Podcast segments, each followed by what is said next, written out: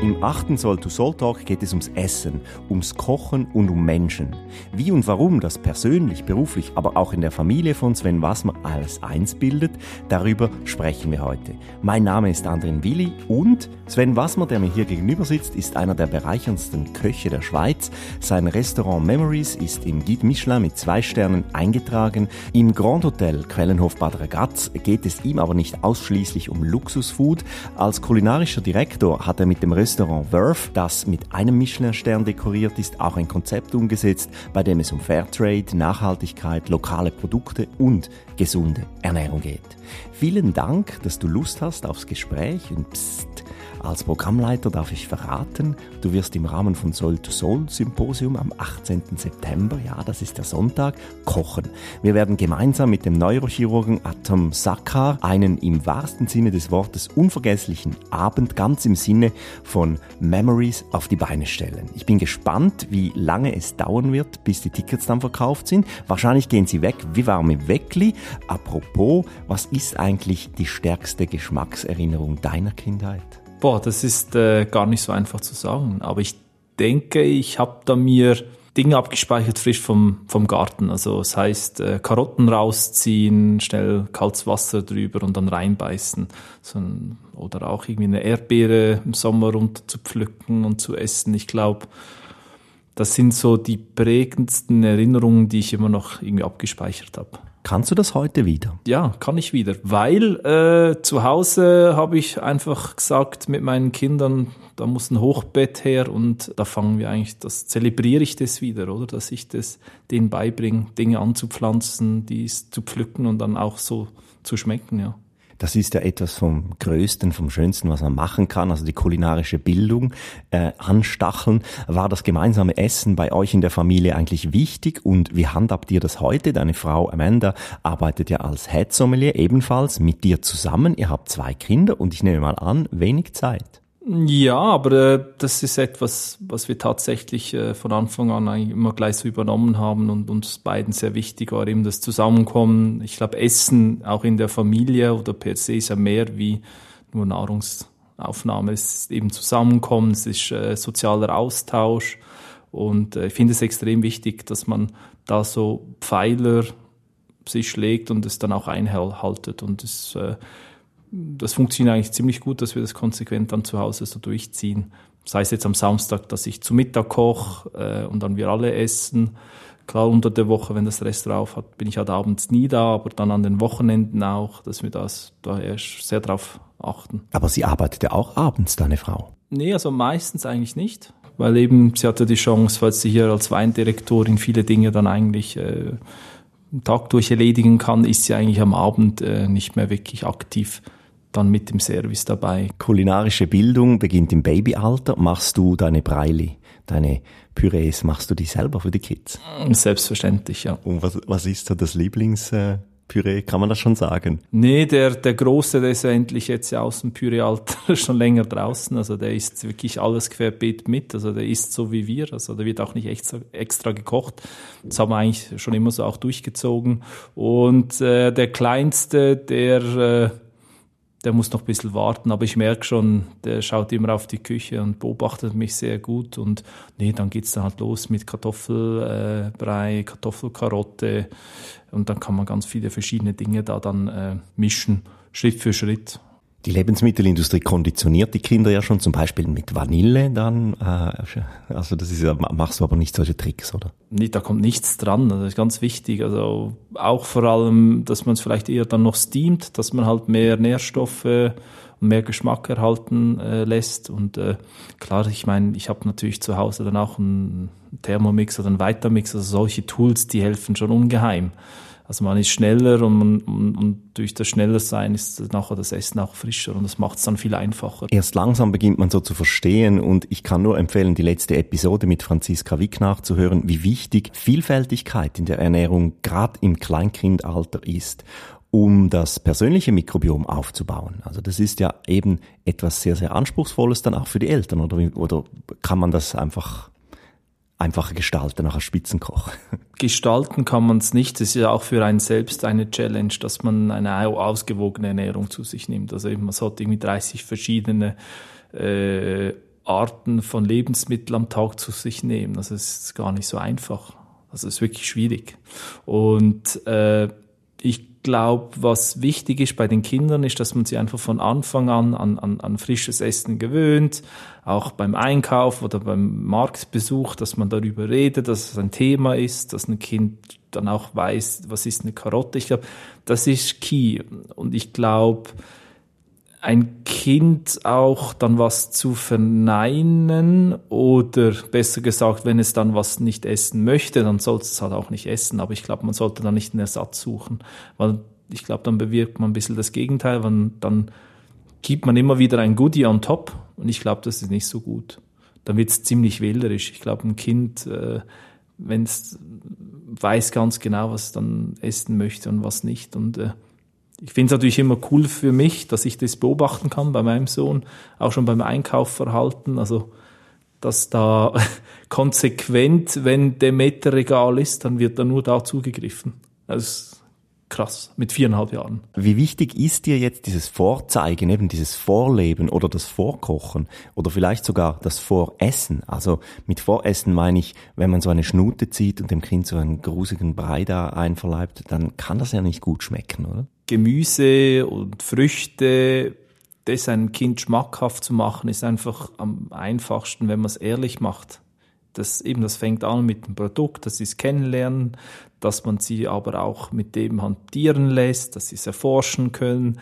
Äh, ich persönlich habe natürlich meinen, meinen Großen dann äh, sehr schnell mit involviert in die Küche. Also das war halt, der wollte immer dabei sein. Bei uns ist zwar zu Hause auch die Küche ein bisschen zentraler äh, Punkt. Also es dreht sich alles um die Küche. Es ist eine offene Küche mit einer großen Insel.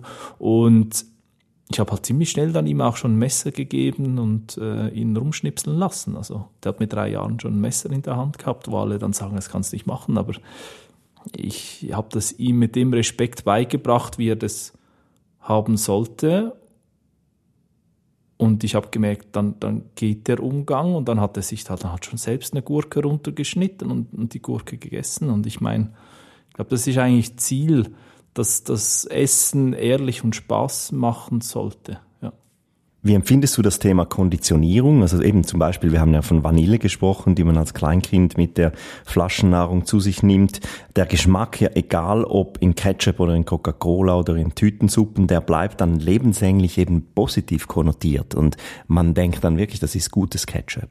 Was bei uns immer wichtig war, dass wir gesagt haben, keinen zusätzlichen Zucker so lange wie möglich. Also wir haben alle Dinge versucht, auf die natürlichste Art und Weise nicht im Haus zu haben. Das heißt, da haben wir uns genauso dran gehalten.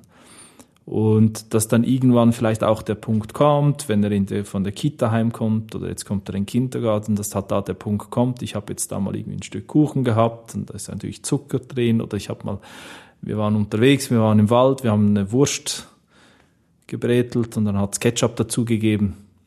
Ich glaube, da kommen wir alle nicht drum herum. Ich glaube, auch da haben wir dann nicht reagiert und oh Schreck und das, das soll nicht sein und das darf nicht sein. Ich glaube, da ist einfach wichtig, dass man das dann nicht als selbstverständlich im Kind äh, wieder, dass er das dann versteht, dass es nicht alltäglich ist und dann ist das dann, glaube ich, auch okay. Also denk nicht, äh, dass dann das, was Falsches ist, auch da ist ja mittlerweile ist man so weit, dass es da immense Unterschiede gibt. Also die haben ja auch gemerkt, ja, okay, ein Ketchup äh, verkauft sich wahrscheinlich besser, wenn es Bio ist äh, und weniger drin ist, wie wo was. Und äh, die sind ja auch nicht auf den Kopf gefallen. Dann machen sie einfach den Preis teurer und es wird trotzdem mehr gekauft, weil alles das Gefühl und, und prompt. Ich glaube, da ist ja dann auch wieder schön, dass er wirklich eigentlich das unser Verhalten beeinflusst schon auch sehr. Das dürfen wir einfach, einfach nicht vergessen. Umso mehr wir umsteigen und dann halt eher das nehmen, was dann vielleicht auch ein bisschen teurer ist. Und ich glaube, wir haben ja die Chance auch hier in, den, in der Schweiz. Ich sage nicht, dass wir da alle umsetteln können. Auch wir haben klar äh, soziale Brennpunkte. Aber wenn es uns möglich ist, dann sollten wir das auch machen.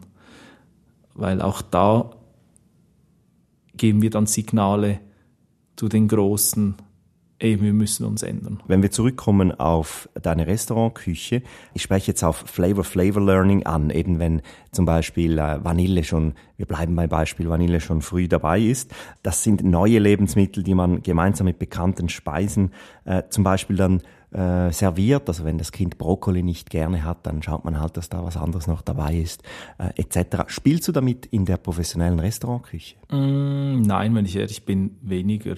Ich glaube im Gegenteil eher sehr bewusst, dass wir den Geschmack vom Produkt hervorheben möchten. Also nicht, dass wir den verfälschen, im Gegenteil.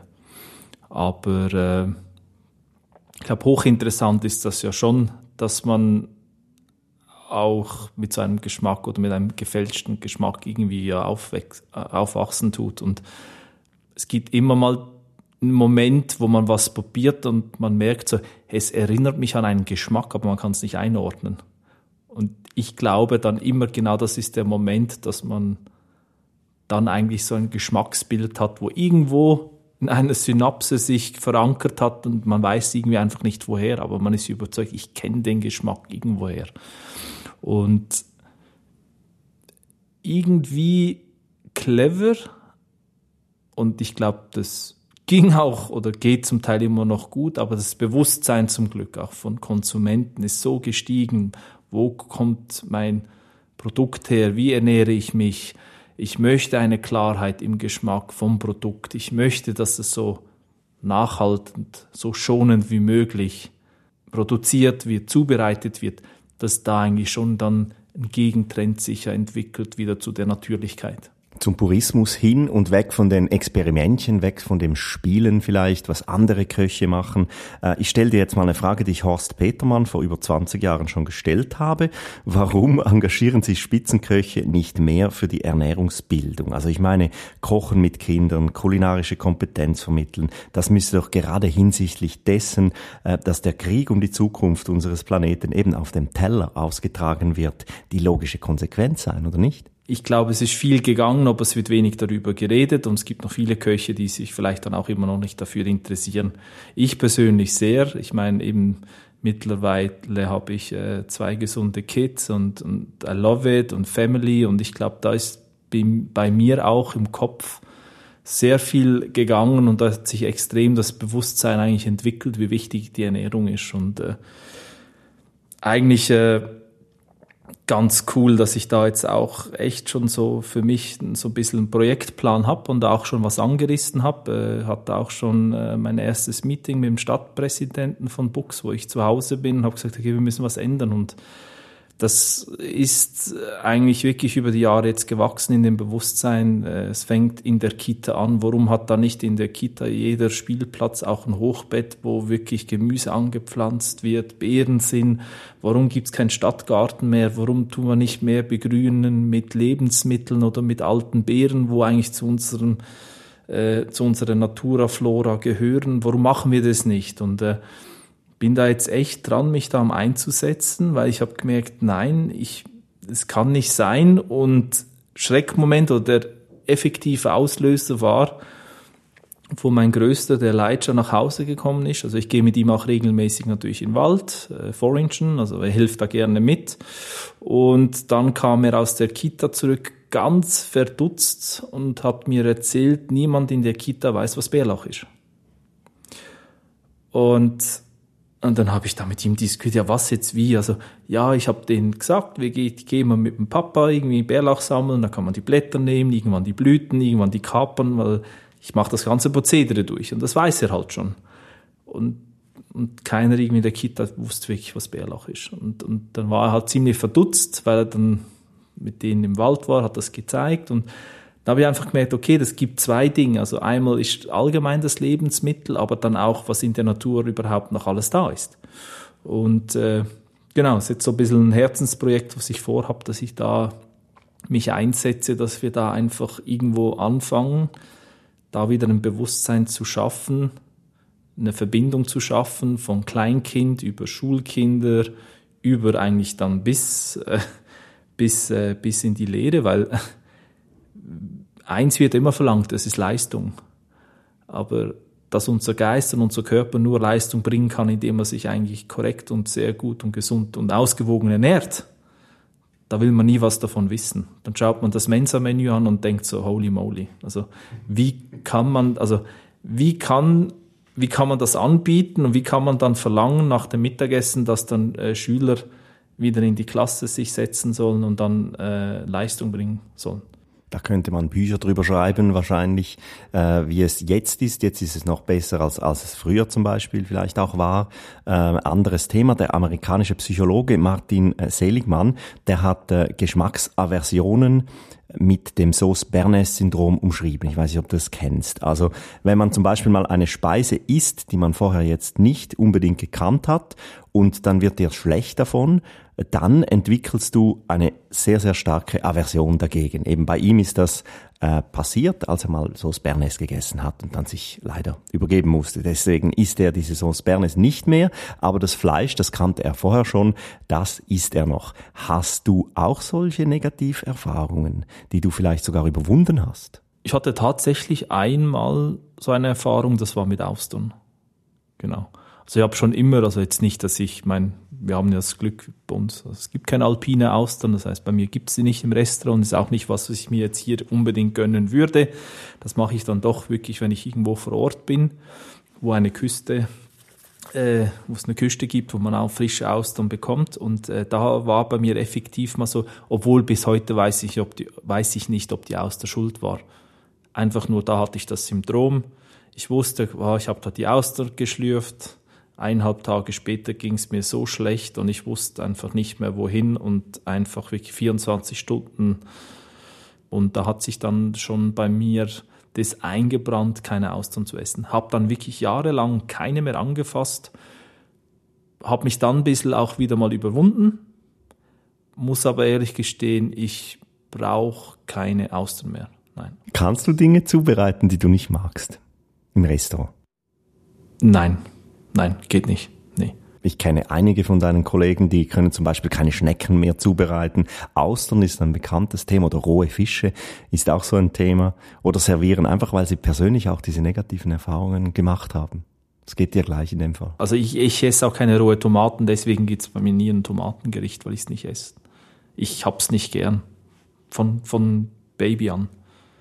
Äh, püriert, getrocknet, äh, stückige Soßen, alles okay, aber so eine Tomate richtig reif aufgeschnitten, was Tolles draus gemacht, nee, kann ich nicht essen und würde ich auch nie servieren. Also ist immer ein Grundsatz. Ich serviere immer nur im Restaurant, was mir selbst persönlich auch schmeckt. Also, aber ist das nicht unprofessionell?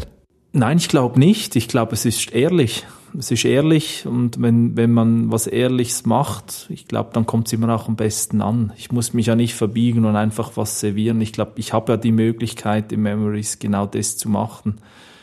Einen Weg zu gehen, wo wir, wo mir persönlich gefällt und, und ich glaube, da versteht dann auch jeder Gast, wenn es halt dann keine Tomaten im Sommer gibt. Ja. Auch Kinder mögen ja eher Speisen, die mit positiven Erlebnissen in Verbindungen stehen und umgekehrt verschmähen sie Zutaten oder Speisen, die mit negativen Erinnerungen verknüpft sind. Also Ehestreit, der zum Beispiel bei Tisch dann ausgetragen wird, das ist eine schlechte Idee, würde ich jetzt mal so sagen. Ist man sich dessen als Berufskulinariker Eltern bewusst? Ja, also wir achten da schon auch drauf äh, oder sehr drauf, wie ist unser Umgang untereinander zu Hause mit den Kindern, weil äh, ich glaube da schon auch dran, wenn man jetzt am Essenstisch ist und dann irgendwie eine Auseinandersetzung hatte, was jetzt ja auch nicht äh, zu verneinen ist, dass es das nicht gibt. Aber ich glaube, es gehört dann definitiv nicht dahin, weil ich glaube, äh, jede Kinder sind so sensibel, dass die sehr schnell was auffassen und eben und wie sie dann damit umgehen, können wir nicht beeinflussen und sie selbst dann auch noch nicht und dann kann das überschwappen, dass sie Essen vielleicht nicht mögen oder nicht gern haben und ich glaube, das ist schon also hochkomplex, sehr interessant, das Thema. Und ich glaube, schön wäre es ja auch, wenn es da eine Lösung geben würde. Aber ich glaube eben, so wichtig ist einfach da so offen wie möglich mit einem Kind umzugehen und auch ein Kind wie einen jungen oder einen kindlichen Erwachsenen zu behandeln, nicht wie ein Kind zu behandeln. Das war uns auch immer sehr wichtig, weil ein Kind kann Klar hat das seine Phasen, aber ein Kind, wenn es so aufwächst, kann es auch schneller entscheiden und auch beim Essen entscheiden. Und ich meine, heutzutage, er würde lieber, er liebt natürlich auch mal eine Eiscreme, also ein Glasse oder so. Wir haben da echt eine gute Gelateria zum Glück und der, der liebt es und das gibt's dann auch mal. Aber wenn man jetzt ihn so fragt zu Hause, dann nimmt er halt lieber einfach Obst, wenn er was Süßes möchte. Oder? Und das ist irgendwie schon extrem cool, wenn du weißt, dass irgendwie das Kind sich für das entscheidet. Und vielleicht auch, weil wir das gar nie das andere Extrem ihm ausgeschlagen haben. Wir haben ihm einfach nur versucht, Essen zu vermitteln und die Freude, die Freude dazu. Und ich glaube, das ist schon cool. Für mich war zum Beispiel die vom Vater selbst gefischten und zubereiteten Forelle blau so ein Festessen, also etwas ganz Spezielles, gab es natürlich nicht jederzeit, gab es auch nur in der Saison logischerweise.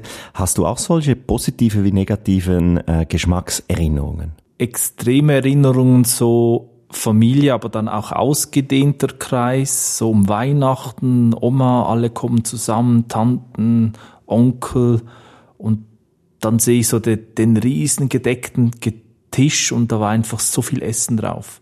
Und halt einfach, ja, alles frisch gekocht, also vom frischen Kartoffelstock, Spätzle, Zunge, äh, Hackbraten, also wirklich schieß mich tot. Fünferlei verschiedene Gemüse, Rosenkohl aus dem Garten, Karotten, Erbsen, Kohlreibli und also und das sind so Erinnerungen, die mich schon auch heute immer noch prägen, weil das war einfach so ehrlich. Und auch die Verbindung, wie, wie wichtig da meiner Oma war oder ist, dass wir zusammenkommen, gemeinsam das dann auch zelebrieren, weil das war nicht selbstverständlich. Und auch, dass sie dann immer gesagt hat, immer sagt, es ist nicht selbstverständlich, dass sie Fleisch auf den Tisch stellt. Weil früher musste ich noch äh, drei Dörfer weit laufen zu Fuß als kleines Kind, als Sechsjährig, um Leib Brot zu betteln. Und das sind schon so, ja, wenn man das halt immer noch so mitbekommt auch und was eigentlich so nah ist, die Nachkriegszeit und, und wie wichtig oder wie, wie Essen war, wie man das wahrgenommen hat und, und in, in, in was für Mengen hat man was zu sich genommen, dann ist das schon auch, das gibt mir immer noch so ein bisschen Goosebumps, Hühnerhaut, weil das dann für mich so ein Gesamterlebnis, wo dann ziemlich gut eigentlich zeigt, wie wichtig Essen ist. Es ist viel mehr wie nur, nur Essen, Nahrung zu sich nehmen. Es ist, es ist Geschichte mit drin, es hat mit dem Erbe zu tun, wo uns unbedingt immer beschäftigen muss. Und das dürfen wir auch nicht verlieren, weil wir unser Erbe verlieren. Dann wie, wie wollen wir, und ich glaube, das ist ein bisschen das Problem bei uns. Uns geht so gut, dass wir das Erbe vom Essen verlieren, aber dann durch das Verlieren, was war, wird es nachher nicht mehr relevant. Weil es ist alles nur Luxus und relevant, was eine Geschichte, was Heritage hat. Und äh, so ein Moment, das ist für mich immer noch so, wow. Und auch gesundheitlich, also die Verbindung Darm und Hirn und so weiter, das wird ja auch erforscht und ist auch, man sagt ja nicht umsonst einfach auch, wir hören auf unser Bauchgefühl etc. Zurück jetzt nochmal zu den äh, negativen Erlebnissen, jetzt doppelte negative Erlebnisse. Das sind so Befehle wie zum Beispiel, wenn du das Gemüse nicht aufisst, dann gibt es auch kein Dessert. wie bringt man denn die Kinder dazu, Gemüse zu essen? Oder jetzt in deinem Fall, wie du erwähnt hast, Obst. Ich habe das immer gehasst. Eben lustigerweise mussten wir diesen Trigger nie anwenden. Also wir hatten da echt Glück. Und wir haben das knallhart durchgezogen. Wenn er was nicht essen wollte, dann haben wir das halt also sein lassen. Aber wir haben da nicht dann irgendwie dann angefangen, Nudeln abzukochen, ihm einfach nur Butternudeln hinzustellen. Wir haben es dann durchgezogen, nee, es gibt das, was es gibt. Und wenn halt dann, wenn wir das Gefühl hatten, okay, es ist jetzt wirklich nichts, dann hat es halt vielleicht ein Knäckebrot, ein Cracker gegeben, so was Gesundes mit, mit viel Korn drauf, was er auch gern hat, ein bisschen Butter und dann war gut. Wir haben uns dann nie irgendwie unter Druck setzen lassen, wenn jetzt er gesagt hat, das mag ich nicht essen. Weil ich wusste, nee, das ist okay. Ich mag ja auch nicht jeden Tag alles essen. Und ich kann ein Kind ja nicht die ganze Zeit entscheiden lassen.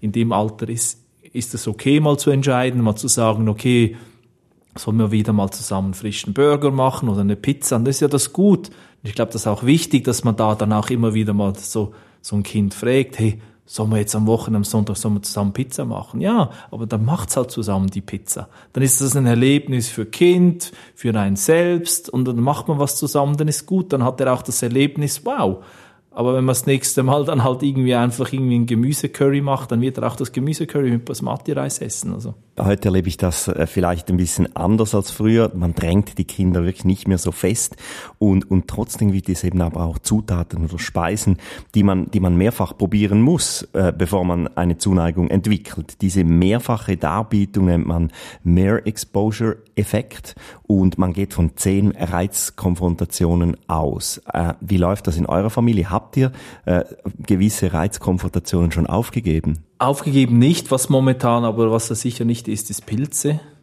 Das ist so eins von den Dingen. Ich glaube, das ist irgendwie texturell, geschmacklich oder klar, Spargel ist jetzt auch nicht so. Das ist mal okay, mal nicht okay. Ich glaube auch, äh, was wichtig ist, es ist nicht so, dass er irgendwie alles immer sofort ist. Das gibt schon auch Up and Downs und oder eben wenn es jetzt äh, kommt auch manchmal darauf an, wie man jetzt zum Beispiel einen Brokkoli zubereitet. Manchmal ist ganz lustig, hat das am liebsten wirklich nur in, in so, so in Scheiben runtergeschnitten, so wie Baumstämme schaut es dann aus und dann grilliert. Manchmal aber dann auch vielleicht so ein bisschen, bisschen mit Butter dran und erst irgendwie ein paar Brotbrösmele in Butter ein bisschen auslassen und dann kann man das ja drunter machen. Also sehr unterschiedlich. Das, das, da merkt man schon auch, gewisse Gemüse, die dann in die Kohlrichtung gehen oder dann eher einen, einen herben, grünen, eisigen Geschmack haben. Da kann es mal Tage geben, wo es dann nicht gut ist und am anderen Tag ist es gut. Inwiefern spielen jetzt in, in deinem Restaurant solche Reizkonfrontationen ähm, eine Rolle? Also ich glaube, manchmal äh, kommt mir das schon auch im Restaurant so vor, als ob wir da Erzieher sind. Also ich meine, äh, ist ja schon auch manchmal nicht einfach, jetzt ein blödes Beispiel. Wir servieren eigentlich nur noch ausschließlich alte, alte Kuh.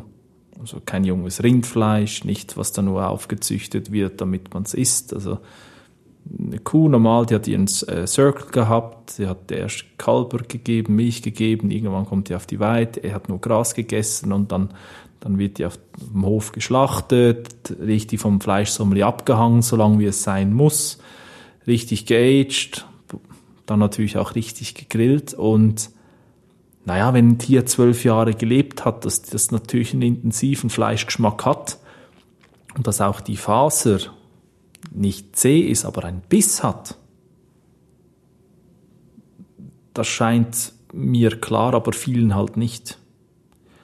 Und da ist ja manchmal dann schon erschreckend, wie weit weg wir eigentlich sind von der Realität, was Essen ist. Und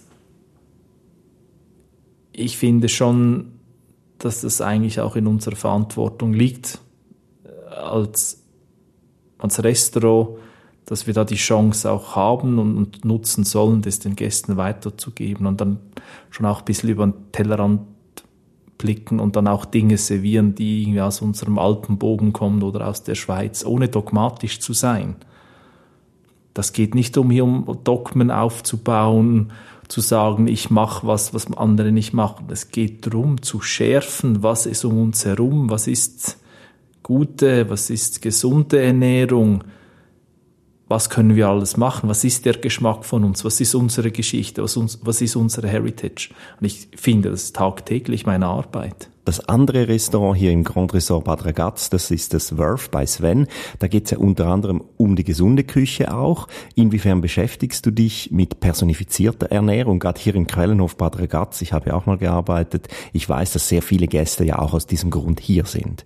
Das ist äh, seit jeher eigentlich keine neue Thematik, oder? Das Schöne ist eigentlich mit dem Konzept, dass wir von Anfang an etwas Gesundes gemacht haben, indem dass wir uns einfach auseinandergesetzt haben, wo kommen die Produkte her, was für Produkte tue ich verwenden und in welchem Ausmaß. Es ist ja nicht, das Olivenöl ist nicht gesünder wie die Butter. Es ist die Menge und wie setze ich es ein und und Essen oder auch Gesundheit und Essen hat auch viel mit dem Visuellen zu tun. Also ein Teller, der farbenfroh ist und anregt, das mag man jetzt äh, wahrhaben oder nicht, aber es ist so, ist gesünder, weil das Hirn, das Auge sieht es Er nimmt es anders auf. Er wird den Teller anders aufspalten und verarbeiten.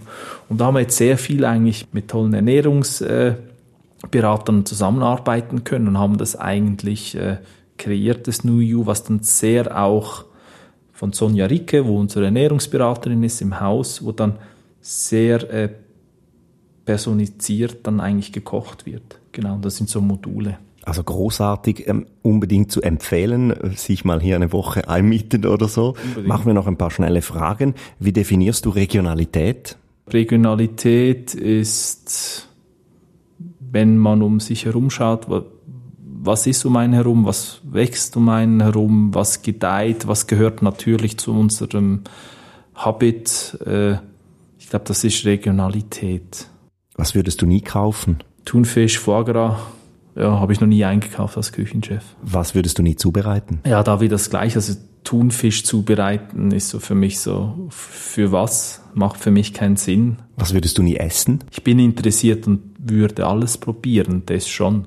Vielen, vielen Dank, Sven Wassmer, für das Aufschluss- und genussreiche Gespräch. Kochen und Genuss vermitteln, das macht Sinn. Mehr dazu und davon gibt es dann garantiert an unserem Soul-to-Soul-Symposium, das vom 15. bis 17. September in Zürich in Sil City stattfinden wird. Sven und ich, wir werden sicher da sein und sicher freuen wir uns auch beide, wenn wir uns dann dort vor Ort treffen. Danke, dass du Zeit hattest. Vielen Dank fürs Zuhören und auf bald. Sehr gerne, danke dir.